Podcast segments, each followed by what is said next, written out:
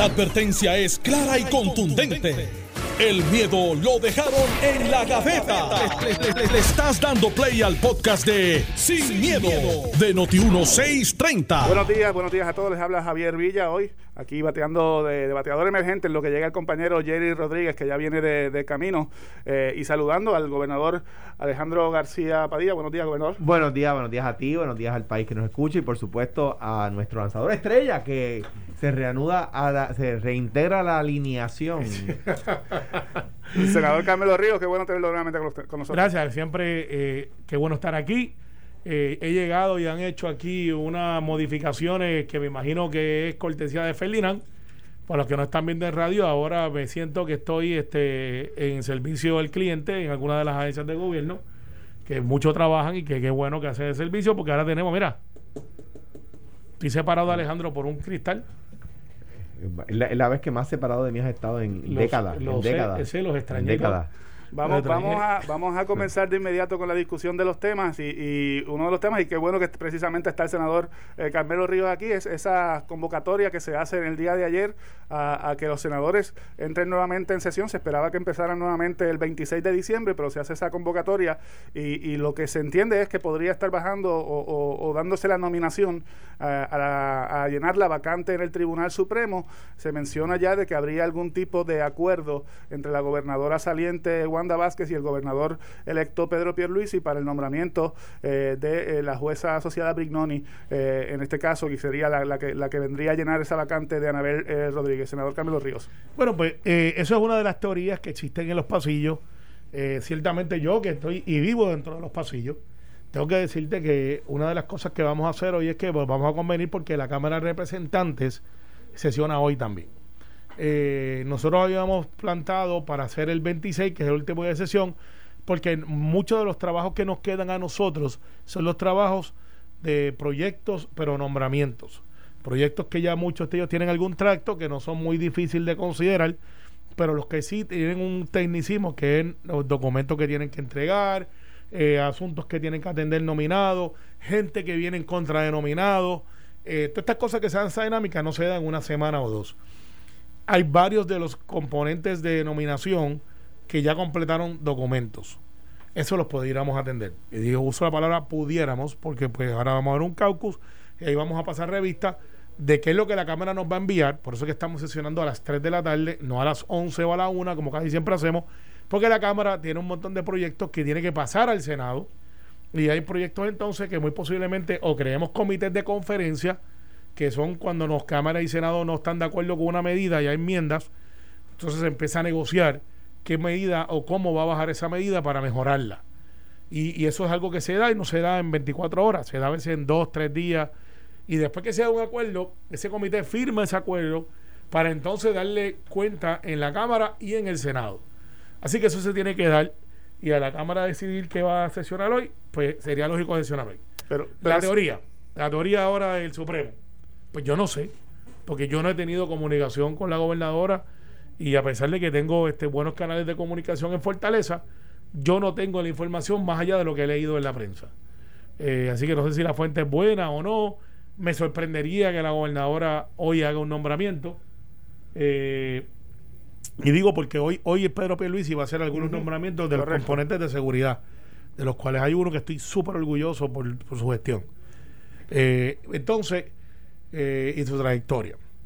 Pero entonces, en el caso de, de nombramientos y, y consideración de medidas, como por ejemplo cosas que van a ver del Código Municipal, no las puedo atender el último día. pero El ese tipo puede- nombramiento del Supremo sí tiene que llegar eh, en los Yo creo que lo pueden días. ver en cualquier momento. Y, la- yo, y siempre lo he dicho en este programa. Lo pueden ver en cualquier momento porque ya, es un- ya tiene un plazo cierto. De hecho, yo he dicho en este programa que lo debieran de enviar antes. Claro, no se puede terminar o configurar el consejo el consentimiento, en este caso el consentimiento, hasta que no esté disponible la vacante. Pero yo puedo empezar a analizar a Alejandro si, si pudiera ir al Supremo un mes antes. Y después, pues cuando esté la vacante, dice, ok, ya yo. No tengo los votos. Ah, ¿Tú lo tienes? No lo tengo. ¿No lo tienes? tengo. No Se- sé. senador, entrando, entrando en Y el no me plano. han invitado a ninguna conferencia de prensa. O sea A que ninguna, no. no, no parece que no soy yo el que es nominado. Senador, y, y yo sé que estamos en el plano de la especulación, pero se dice que, que podría haber ese acuerdo en el nombramiento entre el gobernador, la gobernadora saliente y el gobernador electo, pero todavía queda también el componente del Senado y está la figura del presidente del Senado, Tomás Rivera Chats. Los senadores con quién se alinearían en caso de que hubiera una discrepancia ahí, con el gobernador electo o con el presidente Bueno, del lo que Senado. pasa es que lo pones en un sentido de si hubiese una confrontación y hay una comunicación amplia y franca. Lo que pasa es que vamos a analizar las cosas como son y sin miedo. El gobernador electo, que es altamente persuasivo, ciertamente en su gestión, porque es el que viene, no necesariamente tiene un lugar para poder entonces adjudicarse a él a favor o en contra. Puede ir a favorecer un nombramiento, pero la conversación se tiene que dar, se tiene, no es que debería, entre Fortaleza y el Senado, no porque sea Tomás Rivera Char y Wanda Vázquez, es porque ese es como está diseñado el sistema. Por eso es que se llama consejo y consentimiento. No es pedir autorización, hay gente que lo confunde. Hay gente que dice, mira, que este, ¿qué tú crees? Si yo no nombro a Alejandro. No, no, eso no es el consejo y consentimiento. El consejo y consentimiento es, mira, tengo estas vacantes, vamos a ver los diferentes candidatos que hay. ¿Qué tú opinas juntos? Juntos, no a un lado, juntos, para un nombramiento tan sensitivo como el asunto del Supremo. No, no se puede, no se puede confundir la, gente. El sistema funciona. La constitución funciona. Y la constitución dice que los jueces del Supremo, los jueces, punto, los nombra el Ejecutivo con el Consejo de Consentimiento del Senado. ¿Para qué se hace eso? Se hace para que el poder no recaiga, no se concentre en una sola de las ramas. Se divide el poder, se diluye el poder. Las leyes las hace la legislatura, pero no se convierten en leyes hasta que las firme el gobernador. La constitucionalidad de las leyes la hacen los jueces. ¿Y quién nombra a los jueces? El gobernador. ¿Solito? No, con el Consejo de Consentimiento del Senado, ¿verdad? Por lo tanto, no nos puede molestar cuando el sistema funciona porque está diseñado para evitar las dictaduras, para evitar que la- el poder se recaiga en un solo ser humano, todo el poder. El, el- el sistema está funcionando. El Senado le está diciendo a la gobernadora, usted tiene que some- someter los nombramientos para nuestro consejo y nuestro consentimiento. Y si no tiene el consejo y consentimiento del Senado, no se convierte en juez. Ese es el sistema. ¿Verdad? Y, y es, es un sistema que ha funcionado. Un- uno puede quejarse, puede que le guste a uno cuando nombran un juez que, que uno quiere que confirmen y que no le guste a uno cuando uno quiere un juez que confirme y y lo cuelgan, ¿verdad? Pues mira, yo, yo allí, cuando yo fui senador, me opuse a nombramientos de- del gobernador Fortuño y avalé nombramientos con mi voto del gobernador Fortuño y hubo veces que el gobernador Fortuño nominó jueces que el Senado le colgó y yo me opuse a que los colgaran. O sea, hubo veces que yo defendí nombramientos del gobernador Fortuño, nombramientos a los cuales el Senado PNP le qui- quiso colgarlos, me acuerdo de varios. Me acuerdo de varios. De hecho, hubo algunos de ellos que luego cuando yo fui gobernador los nombré. Incluso jueces PNP que Fortuño nominó, que Rivera Chad y el Senado PNP colgaron, yo los, los nominé y mi Senado Popular los confirmó. ¿Ok? O sea, el, el sistema funciona. La gobernadora tenía, iba a hacer un anuncio hoy. El Senado se autoconvoca para hoy. La gobernadora anuncia que Pierluisi va a estar con ella en, la, en, la, en el anuncio. Pierluisi anuncia que ya no va y la gobernadora cancela el anuncio. Yo creo que, que las cartas están boca arriba y sobre la mesa. Yo creo que la gobernadora iba a hacer un nombramiento. eh, se, se les informó. Yo esto no lo sé, ¿verdad? Esto es uno viéndolo desde lejos. No, yo no tengo, no puedo decir a la gente 001 Senado, a gente 001 Fortaleza, no. Esto es conjetura atando cabos, ¿verdad? Especulando, como decía Villorita. Yo creo que la gobernadora y el, el gobernador electo vieron que no tiene los votos la persona que se iba a nominar y dijeron, aguanta, no lo nombres porque te lo van a colgar hoy. Pero el problema es que están condenados a, en- a entenderse en las próximas dos semanas porque si no caemos en una legislatura que, va a estar dominada por el Partido Popular Democrático en el Senado y eso podría generar unas discrepancias incluso mayores a la hora de, de tratar de colocar a, a un, a un juez en el, en el Tribunal Supremo. Mira qué curioso, Villa. Mira qué curioso. En el PNP, la mayoría de la gente es republicana y hay algunos demócratas, como Carmelo, ¿verdad? En las encu- encuestas que yo he visto, que el 80% de los PNP son republicanos y el 20% son Yo demócratas. creo que eso cambió, está como un, como un 65 algo. Vamos, 65-35, pues pongámoslo, Sí. ¿verdad? Pues digamos Ah. eso. Cuando ha habido presidentes demócratas con senados republicanos, Los demócratas dicen que los republicanos dicen no lo puede nombrar hasta que venga el próximo presidente, si es en año electoral, hasta que venga el próximo, incluyendo los de aquí. O sea que los puertorriqueños afiliados a partidos en Estados Unidos han sostenido, igual nosotros, hemos dicho el presidente Trump no debe no debió llenar la, la vacante de Ginsburg, debió esperar a Biden, ¿verdad? Eso lo hemos dicho nosotros aquí. Pues sí, hay quien sostiene que la gobernadora debe, habiendo ya sido electo un nuevo gobernador, que se llama Pedro Pierluisi, que debe ser él el que nomine. Ah, pero es que va a tener mayoría popular en el Senado y combinado con los dos senadores de Victoria Ciudadana y con el del PIB, es una mayoría bastante eh, cómoda, ¿verdad? Pues eso se llama democracia. Así se llama y pues tienen que chocar cabezas, unir voluntades y el gobernador con consejo y consentimiento del Senado nombrará a alguien que llene la vacante del, Senado, del Supremo. Senador. Bueno, pues, yo no estoy en desacuerdo con, ese- con ese planteamiento porque es el planteamiento. Claro. ¿sabes? Es, es- es lo que es. Lo que pasa es Y que la- Carmelo dijo aquí hace tiempo, en honor a la verdad, que ese podría ser el escenario. Sí, por eso es que aquí lo decimos sin miedo. Eh, pero todo va a pasar en 48 horas. Hoy van a ver que yo tengo manos llenas, como portavoz de la mayoría allí, con las medidas que tengo que atender. Hay algunas que, Claro. que, que- que realmente quizás no gocen de lavar, eh, porque pues hay unas que, por ejemplo, le enmienda Nino Correa, como se le conoce ahora. Hay un proyecto de Berliel bien bueno que elimina lo del 16 algo, que elimina... Él lo pidió. lo- Recuerda- y eso es bien importante. La gobernadora tiene que enmendar la convocatoria, que ya lo quiere puede hacer añadir más, más proyectos. para añadir más proyectos. O nombramientos. O nombramientos. Eh, y yo espero que eso pase hoy también. Lo que no puede, la constitución dice que la, com- la, la extraordinaria no puede durar más de 20 días. Ella puede añadir cosas, lo que no puede añadir es tiempo.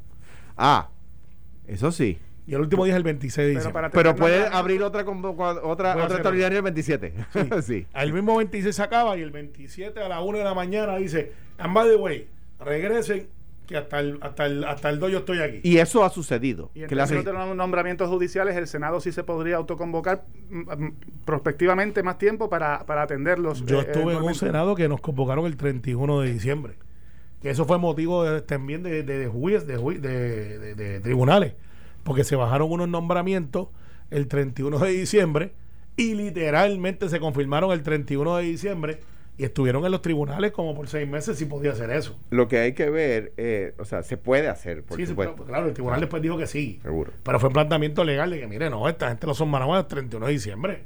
Ellos no pueden estar ahí, pero sí pueden. Y de nuevo, si 12. tú me dices a mí que van a nombrar, eh, que van a, a renominar para el apelativo, un juez que este mismo Senado confirmó para el apelativo, yo te digo, no tienen que hacer vista.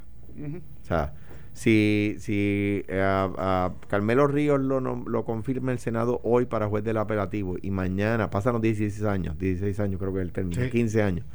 Y dentro de 15 años el, el- el próximo, el gobernador de entonces lo quiere volver a nominar para juez del apelativo, ese sí tendría que llevarlo a vista. Pero si es dentro del mismo eh, Senado, Sí. no hombre, de juez municipal a juez superior, no hombre, pues Sí, ya, no, ya no, lo vieron. ya.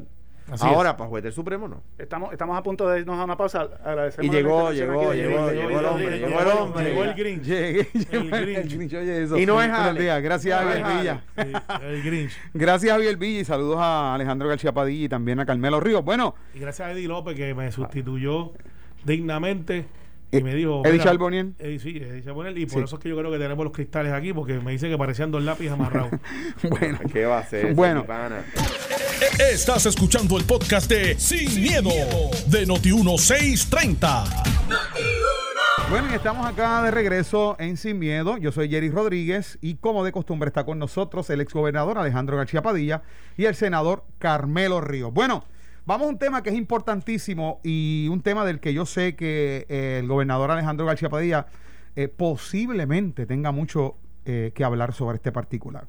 Si el gobierno no asigna 28 millones de dólares al Centro Comprensivo de Cáncer en los próximos 14 días, el hospital tendría que cerrar sus puertas cuando llegue el fin de año. Y es que la directora ejecutiva del centro, Marcia Cruz Correa, dijo que el hospital gasta 2.5 millones al mes y que el gobierno no ha asignado los fondos que se supone le asignen. Agregó que discutió el asunto con la Oficina de Gerencia y Presupuesto y la Junta de Control Fiscal para advertirles sobre el asunto, del cual se enteró en octubre cuando llegó a dirigir el centro. Cruz Correa señaló que ya se reunieron con la directora de la Oficina de Gerencia y Presupuesto y con el, el licenciado Omar Marrero para hablar sobre el tema con el fin de identificar fondos para reasignarlos. Alejandro García Padilla.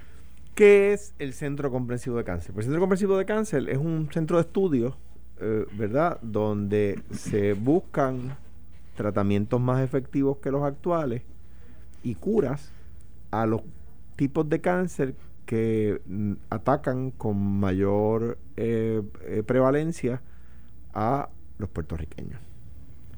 En particular a los latinos en general, pero, pero con nosotros en particular. ¿Por qué? Pues los Estados Unidos estudian eh, las curas y los tratamientos para los tipos de cáncer que más que con más prevalencia le dan a los norteamericanos. En Europa, pues a los europeos. Nuestro genotipo es nuestro genotipo. Nosotros somos latinos, ¿verdad? Tenemos una composición genética particular. Pues hay gente que, como usted lo ve, pues hay gente, hay países donde la gente, la, estatura promedio es, mayor, ¿verdad? Hay países donde la estatura promedio es menor, ¿verdad que sí? Sí, pues eso es parte de la genética de, de, de, de las personas de ese país, ¿verdad? El cáncer ataca con, con, mayor prevalencia nuestro genotipo en unas áreas, por ejemplo, cabeza y cuello en hombre y mujer, mamas en hombre, eh, en, en, mujeres, próstata en hombre, eh, colo, colonorrectal en hombre, ¿ve? Hay, una eh, eh, a nosotros nos da más cáncer colorectal que a los norteamericanos o que a los europeos.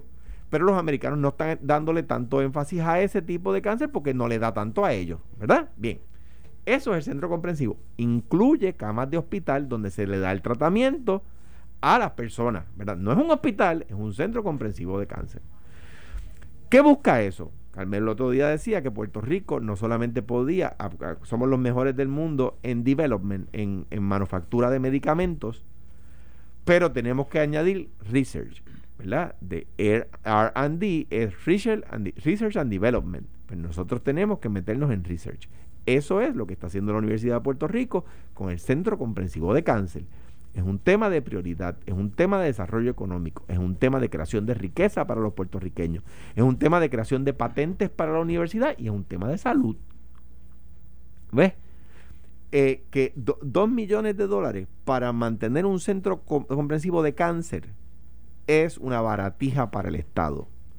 Lo que si al eso mes. al, eh, Al si mes. eso no fuera verdad, perdón, si eso fuera verdad, si lo que dice la directora fuera verdad, es un escándalo de proporciones mayúsculas porque es una ausencia absoluta de prioridades en el gobierno.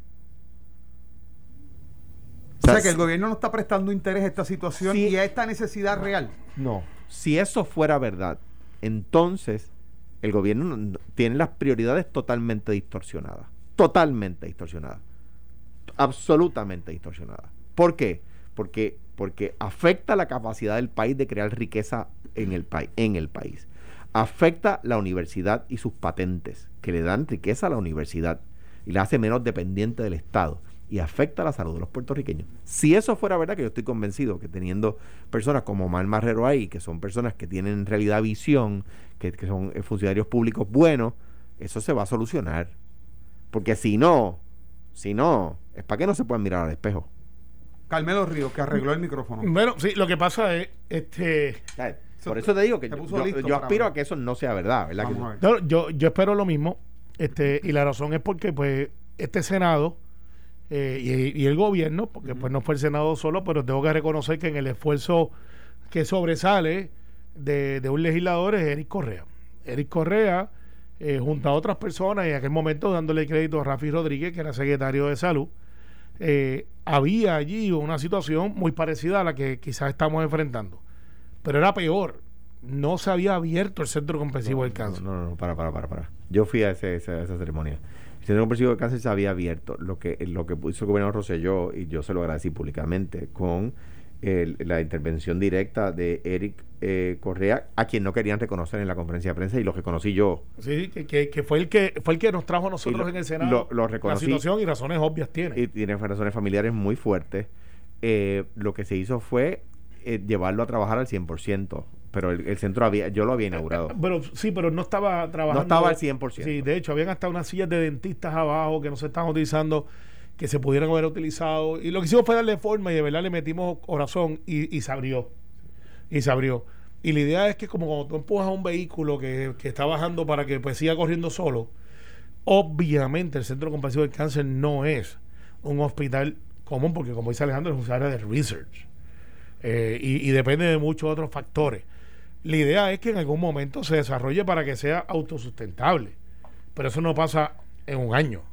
¿sabes? Eso pasa en un proceso de reinvención, es un edificio espectacular, Y- y el facilidades de primera. El centro médico no es autosustentable, pero nadie va a plantearse dejarlo porque, Claro, claro, porque las facilidades de salud y de investigación, pues lo que A- aunque hay aquellos que piensan que sí pudiera hacerlo si la facturación se diera como debería. pero Pero llegar a ser autosustentable, o sea, va, va a ser mejor, no es el diseño, pero no, no. pero porque siempre pues hay un costo que Claro, está por ahí y- claro. y, la salud es la salud. Y, lo, y, lo- y el centro médico atiende los, hospi- lo- los pacientes que, que ningún hospital, hospital privado quiere atender, por lo tanto, autosust O sea, si un vagabundo llega a una sala de emergencia, por ley lo tienen que atender. Pero hospitalizarlo, válgame, lo mandan al centro médico. Claro. Entonces, pues nada, en ese asunto tengo que decirte que yo espero que podamos encontrar los recursos. Eh, hay miles de puertorriqueños que sufren la enfermedad del cáncer y se tienen que montar un avión para seguir tratamiento.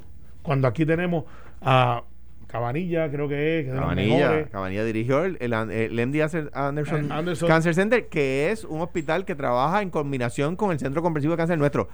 La, la pregunta, Jerry. Los recursos aquí están eh, espectaculares. la- la- o sea, la pregunta es la siguiente. Si esto fuera un proyecto de la administración PNP, ¿estaríamos hablando de esto? Eh, no es culpa de Carmelo, Carmelo no, no trabaja en el Pero- Ejecutivo. Pero, pero, pero fíjate, Alejandro, es que yo Ah, creo no, que, o sea, todo el mundo sabe que no. No, pero tú sabes que yo mirándolo de afuera, eh, eh, de bien afuera, porque pues Tú estás en el legislativo. Sí, claro.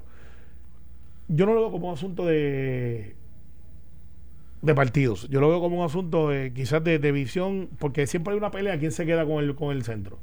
Si dejamos la Junta, si no, quitamos la Junta, si el Departamento de Salud entra y entonces dice, pues es mío. Dele eso a la universidad, que es donde se Estoy de supone que acuerdo. esté. Que- Estoy de acuerdo. Es Debe donde ser- está, de eh, hecho. pero debe ser con algunos recursos adicionales. Claro. Porque si es un sitio de research, si es un sitio donde podemos entrenar, si es un sitio donde tenemos la capacidad con personas de orden mundial que viven en Puerto Rico, que a veces los traen, de aquí los mandan a buscar para que atiendan asuntos allá, pues caramba, o sea, vamos a traerlo, vamos a dejarlo aquí para que no tengamos que montarnos en un avión, con lo que eso corresponde, que literalmente es un alojamiento, mudarte con algún familiar, eh, ver entonces una oportunidad de si puedes sobrevivir, porque hay muchos de los casos que tú los puedes vencer si lo haces, si los coges a tiempo.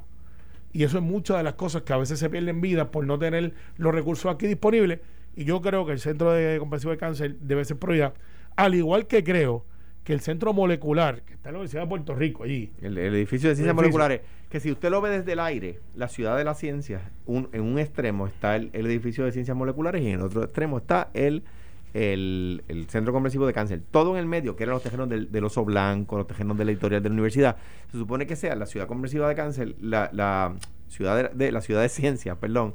Y tiene ya la infraestructura. Ahí se supone, eso está creado, son tierras del Estado que tienen la infraestructura para que vengan, para que se creen laboratorios donde van a hacer research. Pero- pero- y, y tienen un montón de research espectaculares Atado- que la gente no sabe que está ahí en el de molecular. Atado, atado a este tema del Centro Comprensivo de Cáncer, eh, yo tuve el privilegio de moderar un conversatorio eh, de una fundación que precisamente ayuda a jóvenes con cáncer, Fundación Levántate.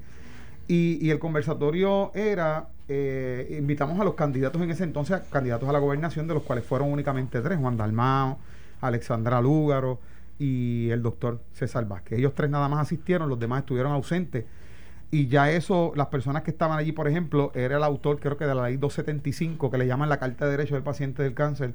Me refiero al, al licenciado Iván Ayala Cruz, que redactó la ley y estábamos discutiendo aspectos bien importantes. Una cosa es que se pueda hacer la gestión que ustedes dos están de acuerdo en que se consigan esos 2.5 millones y esa fuera eh, la- la- el cálculo real mensualmente para, para, para darle vida, ¿verdad? Y, y ponerlo a funcionar. Pero también hay una carta de derecho que hay que, hay que saber si dentro de esa ley aprobada se está llevando a cabo las, lo que la ley así estipula, porque ahí hay algunas determinaciones que los mismos pacientes en conversatorios decían que no se estaban llevando es a que- cabo. es que- no que- se les cobre deducible. Que no, un- se, que no se confunda, el centro comprensivo no es un hospital, incluye unas camas de hospital, pero es un lugar de investigación. Sí. O sea, eh, eh, No el, el oncológico, que, hace una labor extraordinaria, el, el hospital de cáncer pediátrico, que, que a Alex tan, tan, con tanta, tanta pasión ayuda y a cuya ayuda yo me he ayudado, son hospitales, ¿verdad? Eh, la unidad de cáncer eh, oncológica de la unidad oncológica del, auxilio, así los hospitales tienen sus unidades oncológicas. Eh, eh, y hay hospitales oncológicos. El Centro Comprensivo de Cáncer es un lugar de estudio, de investigación que incluye adentro un hospital. ¿Por qué? Porque tiene la masa crítica, es decir, los estudiantes y los profesores de la Universidad de Puerto Rico que hacen, aplican allí la ciencia, ¿verdad? Para buscar tratamientos y buscar curas, ¿ves? A los, a no a los tipos de cáncer que le dan con mayor eh, prevalencia a gente de otros países, sino para buscar tratamientos y curas para los tipos de cáncer que con mayor prevalencia nos dan a nosotros. Eso hace cada país. ¿eh? Y nosotros no podemos... Lo, lo que usted menciona de que como no es un tema que haya sido el Partido Popular Democrático, el Partido Nuevo Progresista, corrijo, el que esté al frente o haya creado el, el Centro Comprensivo de Cáncer, que por eso no se está hablando en este momento, ¿se ha politizado entonces esto? De- que- un tema tan importante que y tan si, serio. si esto fuera verdad, ¿verdad? Ahora, debo decir que Ricardo Rosselló y, y las verdes verdes y las maduras maduras, con todas las diferencias que tengamos y todo, le dio eh, eh, los fondos que necesitaba. ¿Es científico? Eh, O sea, eh, él- él eh, es su que- área, Es su área. es su área. O sea que las verdes verdes y las maduras maduras, ¿verdad? No, no puedo yo decir otra cosa porque sería injusto. Esa es la verdad. Le dio los fondos eh, para que continuara operando y para que llegara a su operación plena. Es verdad que Mira, es lo que decía Carmelo yo- ahorita. Yo, lo que creo es que la facturación de los hospitales del Estado hay que privatizarla para que funcionen, porque ahí se pierden millones y millones de dólares. Eh, me escribe un abogado que, que- está retirado en cierta manera, pero los abogados nunca nos retiramos, que dice, mira, la Universidad de Puerto Rico está buscando una patente para Research and Development, que es para hacer estudios en el asunto del cannabis, y a la Universidad de Puerto Rico se le está haciendo bien difícil conseguir eso. Imagínate tú, debería de haber mucho más facilidad, debemos de revisar quizás esas leyes para que tengamos más acceso a fondos del Centro Comprensivo del Cáncer y no tengamos que usar la cartera del Estado todo el tiempo, sino que hay otra clase de fondos que se puede utilizar Claro. para atraer, no tan Una vez esto genera patentes, deja de depender del Estado, porque Claro. empieza a cobrar de la patente. Claro, y, y estamos hablando de, pueden ser billones en una buena, no millones, billones, en con una patente buena que de un medicamento Claro. que se consiga en Puerto Rico, Jerry, es Digo, ridículo la cantidad pa- de y dinero. para, para darle eh, fuerza al argumento que decía ahorita también Carmelo del, del edificio de ciencias moleculares. Gracias al edificio de ciencias moleculares eh, eh, y, a lo- y a los por supuesto y a los profesionales de la Universidad de Puerto Rico, eh, eh, la- los National Health Institutes, los institutos nacionales de, la, de la salud, De la salud. incluyeron a la Universidad de Puerto Rico en las universidades, el último corte que fue, creo que fue a 10 universidades, a quien le están dando millones y millones de dólares para la cura del VIH. Bueno, Gracias a que allí está el centro de ciencias, el Así edificio de es. ciencias moleculares. Así que Jerry, Bueno. este, mañana hablamos. ¿Tú eres para mañana? no sé todavía. No sabes. Posiblemente Quiero, quiero, porque- que, quiero que sepas que Jerry es de los que pone el árbol de Navidad al revés. No, hombre, no. Es un grinch, eh, así que no, no vayas a hacer un reportaje de No. Santa Claus y los Reyes Magos Que va, que va. y cómo dejó el trineo, si Te- los regalos llegan o no Te llegan. prometo que voy a hacer uno tuyo. Bueno, Pues ya gracias a. Carmelo Ríos, gracias a Alejandro García Padilla. Vamos a algo muy importante. La siguiente entrevista es una auspiciada.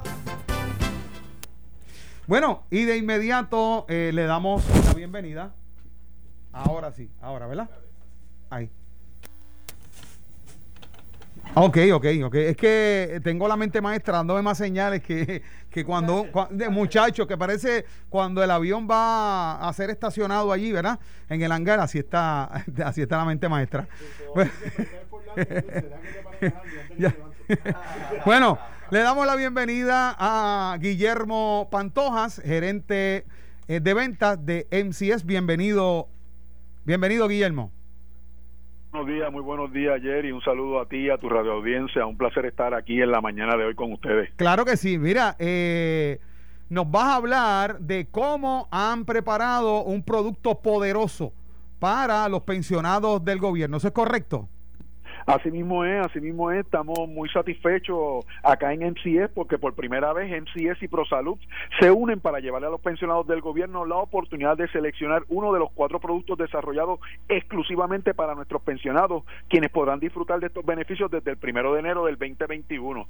Eh, mira, Jerry, hemos desarrollado cuatro productos, entre ellos el, el ProSalud Poderoso, que tiene beneficios con todos los Power. Para dejarte saber así a vuelo de pájaro, para que tengas idea, mira, 800 dólares anuales 200 trimestrales en OTC sin receta, 2 mil dólares para audífonos, 800 en espejuelos, cero copago en visita a médicos primarios y al hospital, cero copago en laboratorios, rayos X, equipo médico duradero, comandadores, silla de rueda, tirilla y además Tú sabes que MCS ha sido pionero en las cubiertas suplementarias para nuestros beneficiarios. En estas cubiertas también tenemos la famosa tarjeta de paga, la original, y en este producto particularmente recibe en la tarjeta te paga hasta 1.200 dólares al año, o sea, 300 trimestrales para el pago del agua, la luz, el teléfono, compra de alimentos saludables y ahora para el 2021 va a tener internet y gasolina. Wow, excelente. Oye, Guillermo, ¿y estos productos que menciona? Cualquier jubilado de gobierno, aunque actualmente no esté afiliado a ninguna unión, también puede disfrutar de los beneficios que ofrece ProSalud. Eso es así, Jerry. Tenemos esta bendición para todos. Así es que no, los pensionados que no están afiliados actualmente a ninguna unión pueden tener acceso a los productos de MCS Classic Care. Así es que solo tienen que llenar la solicitud de ProSalud, de ProSalud que está disponible en su website, que es www.prosaludpr.org o pueden comunicarse con nosotros al 1-800-981-0081. Vuelvo y lo repito, 1-800 981-0081 y pueden comenzar a disfrutar de cara al 2021 de estos beneficios eh, maravillosos que tiene MCS y ProSalud para todo el pueblo jubilado de Puerto Rico, Oye, todos los pensionados del gobierno. Oye, Guillermo, esto está excelentísimo. Bueno, pensionados del gobierno que nos escuchan ya saben qué es, qué es lo nuevo y que tienen que hacer para unirse al plan que tiene todos los Power. Está con todos los Power. Ya usted sabe, NCF Classic Care Pro Salud. Gracias a Guillermo por haber estado con nosotros. Siempre un placer, Jerry, un placer. Bueno, lo próximo, jugando pelota dura. Buenos días. Esto fue, el podcast de Sin, miedo, de Noti1630. Dale play a tu podcast favorito a través de Apple Podcasts, Spotify, Google Podcasts, Stitcher y notiuno.com.